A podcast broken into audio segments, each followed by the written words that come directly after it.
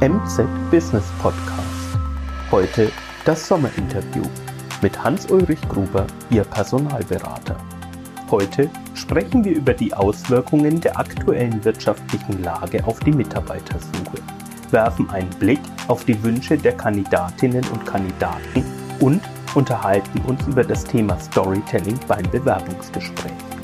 Zum Abschluss gibt uns Hans-Ulrich Gruber noch einen exklusiven Einblick, was zeitgemäßes Recruiting auszeichnet.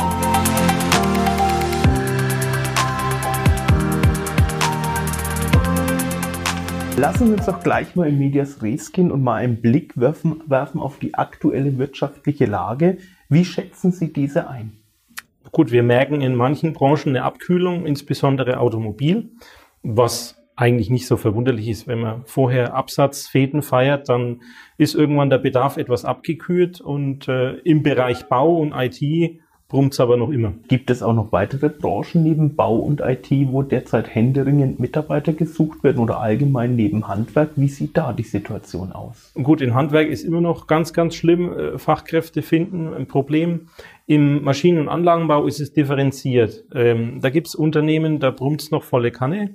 Äh, und es gibt Unternehmen, wo äh, zum Beispiel China exportbedingt äh, Absatzschwächen vorhanden sind. Das ist sehr differenziert. Gibt es momentan auch Unternehmen oder Branchen, wo man feststellt, die bauen momentan ihre Mitarbeiter ab? Naja, das ist vor allem die Automobilzulieferindustrie, die eben aufgrund der Absatzprobleme oder ich sage immer der, der Denkpause der Modellpolitik äh, die da momentan ist, ähm, äh, Überkapazitäten haben und diese abbauen. Kann man davon profitieren? Also können die anderen Branchen davon profitieren? Findet eine Querwanderung bei den Mitarbeitern statt oder wie gestaltet sich da die Lage? Das Potenzial ist gegeben, aber man muss natürlich ganz spezifisch hingucken. Ähm, wenn jemand aus einer anderen Branche in den Automobilsektor rübergewandert ist und Know-how und Expertisen zum Beispiel aus der technischen Gebäudeausrüstung hat, dann ist er natürlich dort sehr gern gesehen und äh, wird aufgenommen. Aber jemand, der Beispiel reiner CNCler ist, äh, schwierig äh, in einen anderen Sektor zu gehen, außer zum Beispiel Maschinen- und Anlagenbau. Was denken Sie, wie wird sich das weiterentwickeln?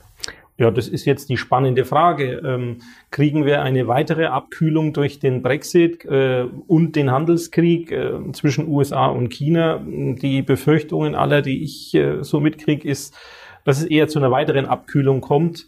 Ähm, die Frage ist, wann und wie schnell. Ist das dann positiv für die angespannte Arbeits- Marktsituation oder eher negativ? ja, das ist auch sehr stark differenziert zu sehen.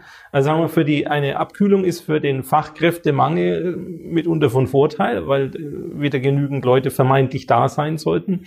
Insgesamt ist eine Abkühlung natürlich äh, nicht so äh, prickelnd sowohl für Kandidaten als auch für Unternehmensseite. Und wie schätzen Sie die Entwicklung für Ihre Branche ein? Für Headhunting wird sich die Situation nicht dramatisch ändern. Also auch in der Abkühlung dreht sich das Personalkarussell und äh, der, der Punkt ist eben, der Komplexitätsgrad, die richtige Person zu finden, ist enorm angestiegen in den letzten Jahren. Wie sieht's denn da derzeit aus? Was wünschen sich denn eigentlich Bewerberinnen und Bewerber aktuell von ihrem potenziellen Arbeitgeber? Gemeinhin äh, ist es immer eigentlich das klarste, äh, sinnvolle Aufgabe, sich einbringen und gestalten können. Äh, das ist das, was man hört. Interessant in dem Kontext ist, äh, an der Universität Bayreuth hat man letzte Woche erst eine Vorstellung von einer neuen Studie, die gezeigt hat, ja, es kommen genau diese Schlagworte, aber wenn man die Befragung in die andere Reihenfolge nimmt äh, und spontaner, dann ist dann doch das Gehalt, das in den klassischen Befragungen weiter hinten landet,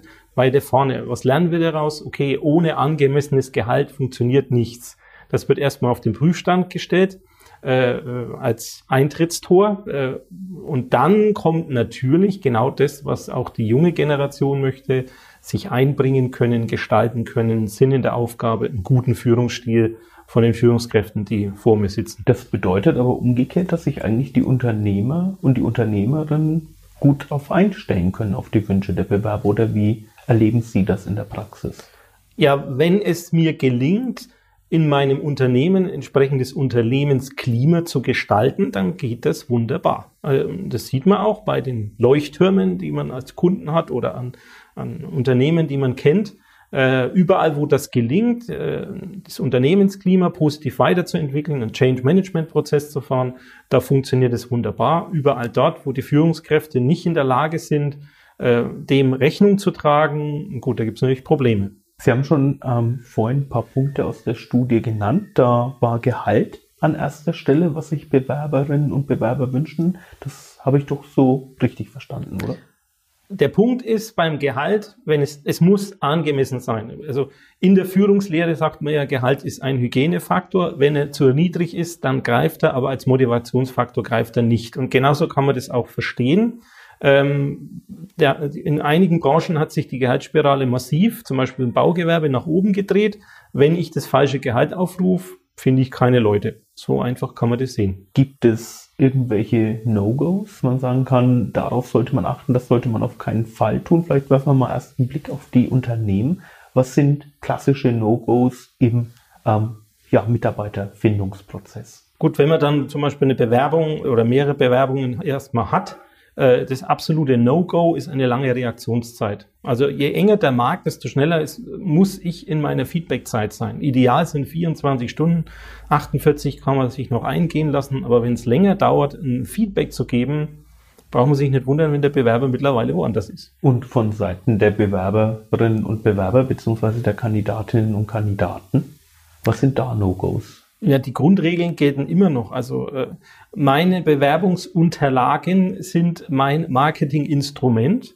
Ähm, Zuverlässigkeit, Pünktlichkeit, eine vernünftige Kommunikation, also offen, ehrlich und ja am besten Geschichten erzählend. Äh, damit führt man das zum Erfolg. Ich muss halt umswitchen im Bewerbungsgespräch. Das ist ein Selbstverkaufsgespräch. Und wer da Schwierigkeiten hat, sich zu verkaufen, hat da immer ein Problem drin. Es ist teilweise schade, dass, weil die besten Mitarbeiter sind oft die, die sich am schlechtesten verkaufen können. Und ja, das den Kunden klar zu machen, der ist wirklich gut, auch wenn er sich schlecht verkaufen kann. Es ist was ganz anderes, sich zu bewerben in so einem Bewerbungsgespräch, als mit dem Kunden über mein Projekt zu sprechen zum Beispiel sind ganz andere Situationen. Was raten Sie solchen Kandidatinnen und Kandidaten? Derjenige, der sich schlecht verkaufen kann, das üben. Jemanden mal in den Dialog zu nehmen und den fragen zu lassen, was man im Alltäglichen macht. Ähm, das sind Sachen, die man regelmäßig macht, auch als Headhunter aus der Nase rausbohren. Ähm, was waren die Aufgaben? Was waren die Erfolge? Besser wäre es natürlich für den Kandidaten im Bewerbungsgespräch, wenn er gleich seinen Lebenslauf so aufbaut, dass die wesentlichen Verantwortlichkeiten und Erfolge im Lebenslauf an den Positionen zu erkennen sind. Schade ist immer, wenn sowas dann äh, in Fragmenten in Bewerbungsschreibung vielleicht genannt ist, aber im Lebenslauf fehlt. Weil es geht ja eigentlich immer darum zu sehen, äh, welche Position hat jemand ausgeführt, aber mit welchen Inhalten und was waren besondere Erfolge dabei. Gibt es aus Ihrer Sicht auch Erfolgsgeschichten, also ein Beispiel, wovon man vielleicht was ableiten kann als Kandidat, so aus den letzten Jahren, was Sie da erlebt haben? Immer bei Bewerbungsgesprächen, wenn ähm, der Kandidat in seine oder die Kandidatin in seine Aufgaben, in seine Projekte eingestiegen ist und dann im Detail erklärt hat, wie sie zum Beispiel an eine Aufgabenstellung herangegangen sind, wie sie die gelöst haben, mit welchen Werkzeugen, da gehen immer die Augen meiner Kunden auf, weil da kannst du was mitnehmen. Wo steht er eigentlich inhaltlich? Die Spiegelseite ist aber auf der Unternehmensseite. Ähm, da geht es genauso äh, an konkreten Projekten und Aufgaben erklären, was sind die Herausforderungen in der Stelle bei uns, ähm, wie gehen die Kolleginnen und Kollegen daran, um das zu lösen. Dann bekommt der Kandidat, die Kandidatin ein besseres Verständnis, was kommt da auf mich zu. Also kann man sagen, wenn beide Seiten am, an den Erfolgsgeschichten arbeiten, kann man sich das Bewerbungsgespräch auch sehr stark vereinfachen, weil man dann eben nicht nur über sich als Person spricht, sondern eigentlich über das, was man getan hat. Genau. Im Marketing spricht man ja immer vom Storytelling und meine Beobachtung über viele, viele Vorstellungsgespräche ist, je mehr beide Seiten in dieses Storytelling gehen, umso erfolgreicher laufen diese Gespräche, weil es nicht nur um die Persönlichkeit und die Person geht, sondern um das Kennenlernen der Person an Aufgabenstellungen oder an den Aufgabenstellungen, die die Person erwartet. Also das sind die positiven Gespräche, die super meistens enden, wenn beide dies äh, erkannt haben. Wir müssen über Geschichten erzählen, an den Aufgaben und Projekten versuchen, uns kennenzulernen. Jetzt hat man in den vergangenen Jahren immer wieder gehört, die junge Generation wäre ganz besonders schwer zu überzeugen. Wie ist da Ihre Erfahrung? Kann ich so nicht sagen. Ähm, sie hat ein anderes Selbstbewusstsein das ist der Unterschied. Wir haben in der großen Masse ein höheres Selbstbewusstsein, wie das vielleicht in den Jahrzehnten vorher der Fall war. Und äh, das empfindet vielleicht mancher als schwer, dass auf einmal da sehr selbstbewusste Persönlichkeiten vor einem sitzen, ähm, die eben nicht ein, ein Bewerbungsgespräch äh, abspulen, ertragen, sondern die wollen von mir wissen, was kann ich ihm bieten. Wie reagieren die Unternehmen darauf? Also die meisten, die ich kenne, sind da komplett offen äh, und äh, in ihrer Kommunikation kreativ, wissen, wie der Markt tickt. Vielleicht ist das ja auch der Grund, dass die Erkenntnis kam, okay, wir kommen jetzt selber in dem Komplexitätsgrad des Recruitings nicht mehr weiter, jetzt brauchen wir einen Headhunter. Da sind wir gerade beim, beim Stichwort zeitgemäßes Recruiting, Herr Gruber. Wie sieht das aus Ihrer Sicht heutzutage aus? Ja, der Komplexitätsgrad ist halt massiv gestiegen. Ähm, ich ich mache das ganz gern in den Vorlesungen, die ich auch, auch immer zu halte. Ähm, ich lasse die äh, Studentinnen und Studenten mal reflektieren, wer ist eigentlich in welchem Medium wie oft unterwegs. Und dann haben sie 40 Studenten und da sind vier, fünf regelmäßig in Xing und eine ähnliche, aber andere Anzahl in LinkedIn und die einen kennen Stepstone, die anderen kennen Monster, andere kennen wieder Indeed. Äh, das zeigt, wie schwierig es ist, äh, die Menschen zu erreichen, weil es so fragmentiert ist. Und Headhunting ist eben das Bespielen A dieser ganzen Plattformen, B äh, auch die Insertionsintensität ist eine andere und dann vor allem die Direktansprache. Es gibt halt eine ganze Reihe von ähm, Möglichkeiten, eine Position zu auszufüllen, von der Kandidaten gar nicht wissen, dass sie dafür geeignet sind. Warum sollten sie sich dann dafür bewerben?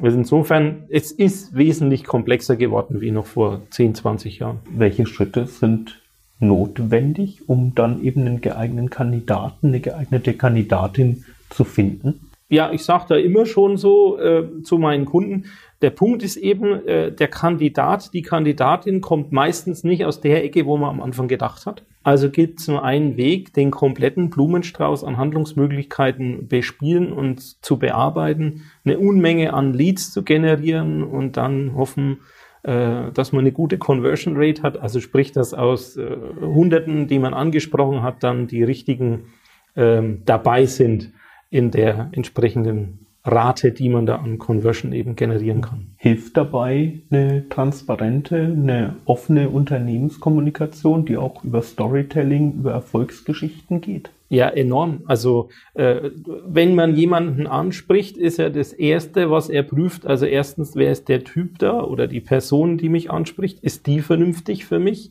Äh, und das zweite, die zweite große Hürde ist, was kann ich über das Unternehmen lernen? Ist das attraktiv? Erwartet mich da etwas, das besser sein könnte wie meine jetzige Erlebniswelt?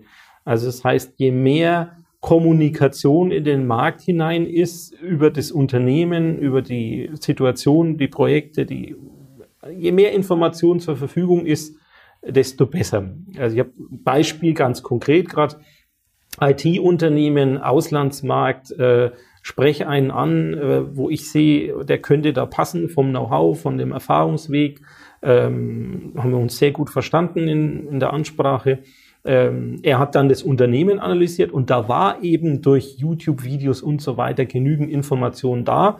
Und sein Feedback war, Mensch, die haben ja eigentlich in sehr Form, wie sie aufgestellt sind, gar keinen passenden direkten Wettbewerber, weil die Angebotsspektren der Wettbewerber immer viel schmäler sind. Also wenn ich das Produkt von meinem Kunden habe, da muss ich mehrere Produkte von mehreren Wettbewerbern haben, um das gleiche Volumen zu haben.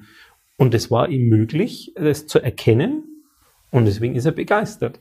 Je bescheidener man in der Kommunikation ist, desto höher ist das Risiko, dass ich eben nicht die Flamme entzünde, die in jemandem brennen muss, wenn er zu mir wechseln möchte. Gibt es aus Ihrer Sicht weitere Punkte und Aspekte, die das Recruiting von Spitzenunternehmen auszeichnen? Ganz besonders ist die schnelle Reaktionsfähigkeit. Also wenn ich ein, eineinhalb Wochen um Feedback warte, dann bist du raus aus dem Spiel normalerweise.